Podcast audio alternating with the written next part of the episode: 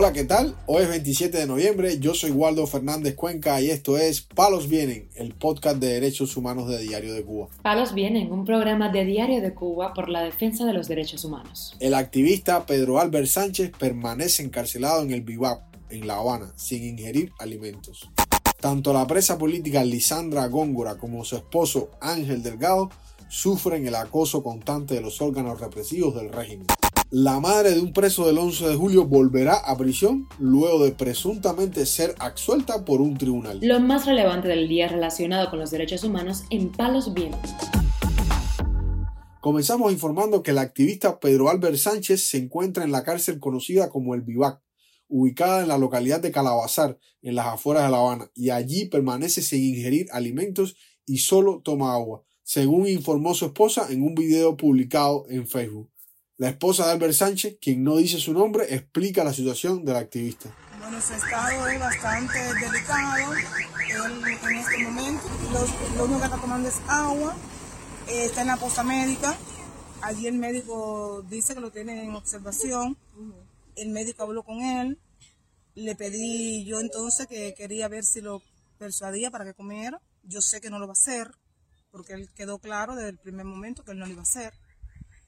Y hasta ahora lo ve bastante estable, pero sí, la, salud de Pedro sabemos que es bastante delicada y hasta ahora está así. Albert Sánchez fue detenido con motivo de la visita a Cuba de Eamon Gilmore, relator de los derechos humanos de la Unión Europea, visita que terminó este domingo y en la que el funcionario pudo reunirse por unas horas con algunos familiares de presos políticos. El activista había anunciado en vísperas de esa visita que pretendía permanecer en el Parque John Lennon en el Vedado Habanero durante los días que durara esa visita, como una acción cívica para exigir que Gilmore se reuniera con los familiares de los presos políticos y que exigiera al régimen la liberación de todos los prisioneros. El día de la llegada de Gilmore a La Habana fue detenido el activista Fernando Vázquez, quien luego de ser liberado horas más tarde también ha tenido vigilancia policial durante la estancia del funcionario en Cuba. Por su parte, Yindra Elizastegui, madre del preso político Luis Robles Elizastegui, decidió comenzar este fin de semana una huelga de hambre para exigir la liberación de su hijo. Esta cubana fue uno de los familiares que se reunió con el funcionario europeo y desmintió la afirmación de las autoridades del régimen que niegan que en Cuba haya presos políticos. Informamos además que la presa política Lisandra Góngora Espinosa denunció en una llamada telefónica desde la prisión Los Colonos en la isla de la Juventud todos los abusos y presiones a que ha estado sometida en esa prisión a donde fue trasladada a principios de este año para alejarla de sus hijos. La grabación de esta llamada telefónica fue publicada por el Observatorio Cubano de Derechos Humanos en su cuenta de X. Eh, quiero que el mundo sepa la situación actual, la que tengo, desde que estoy en la isla de la Juventud eh, desde que estoy en la isla de la juventud, he pasado por visibles de cosas terribles, de guerras psicológicas, guerras de todo tipo de formas que puedan ellos crear con sus estrategias sucias que hacen. Mundo sabe que ellos han valido la vida entera de guerras psicológicas que ya que ellos no pueden copiarnos, ni darnos, ni, ni mantenernos personalmente ellos, envían siempre a una segunda persona que lo haga por ellos su trabajo Aquí desde que llego han hecho, desde que llegué han hecho guerras psicológicas, han puesto presas en mi contra, las presas que se acercan a mí a conversar conmigo, que tienen una amistad conmigo, que quieran conversar conmigo, las llaman, las amenazan, las coaccionan para que todos me tengan odio. Me han hecho saber a todo el mundo que desde que yo estoy aquí la cuestión está mala. No sé qué ilegalidades eran las que ellos cometían antes que yo llegara. Desde que llegue aquí todo está muy malo, todo está muy trancado. Pero nada, nadie me puede tocar porque yo no hago nada para que tampoco nadie me toque. Góngora también se refirió a que ella, como presa política, carece de los derechos que le dan a otros reclusos comunes. Ya no tengo visita, ya no tengo visita conyugal, ya no tengo nada, lo único que me queda para comunicarme con ustedes, el mundo, mis hijos y mi esposo son las llamadas telefónicas. Todo lo demás lo he perdido y eso a ellos me conviene, obviamente. Estoy en la isla de la juventud porque estoy en las condiciones que ellos querían tenerme.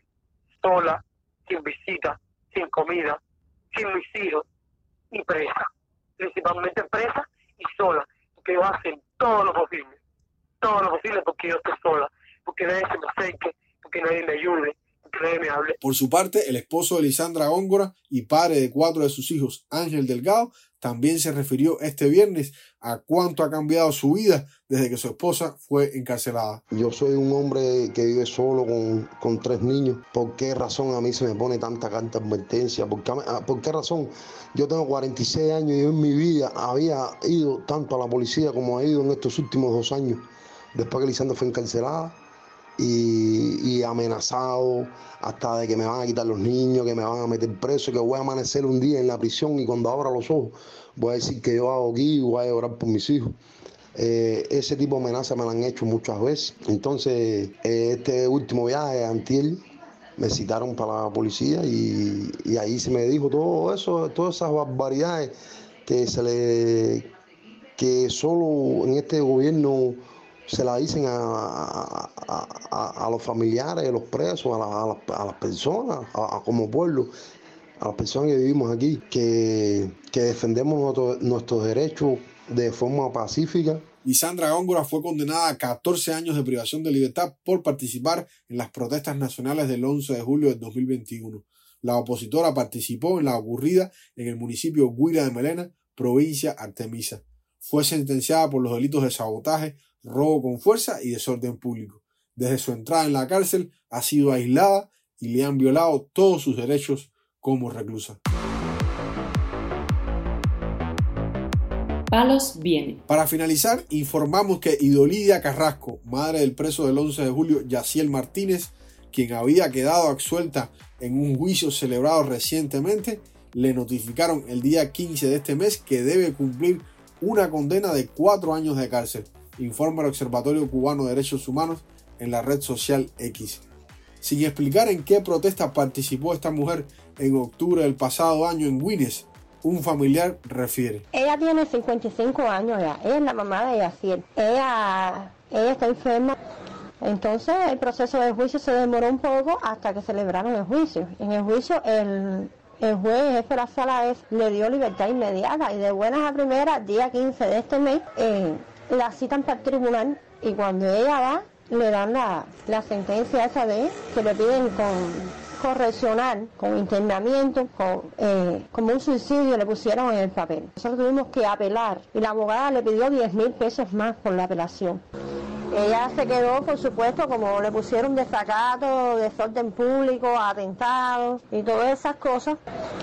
Eso llevaba un proceso legal que era el juicio y el juicio se celebró en dos partes. Y ahí el abogado le había dicho de que eh, a ella la liberaban. Entonces ahora la citan y cuando la citan para el tribunal le dan este papel. Y ese papel lo que decía era eso, que le pedían correccionar como internamiento con un subsidiado. Carrasco piensa apelar a esta decisión del tribunal y espera que el fallo se dé a conocer a principios del año que viene. La abogada le dice que esto lleva un proceso de dos o tres meses, que por lo menos para febrero es que bajará el resultado de, de la apelación.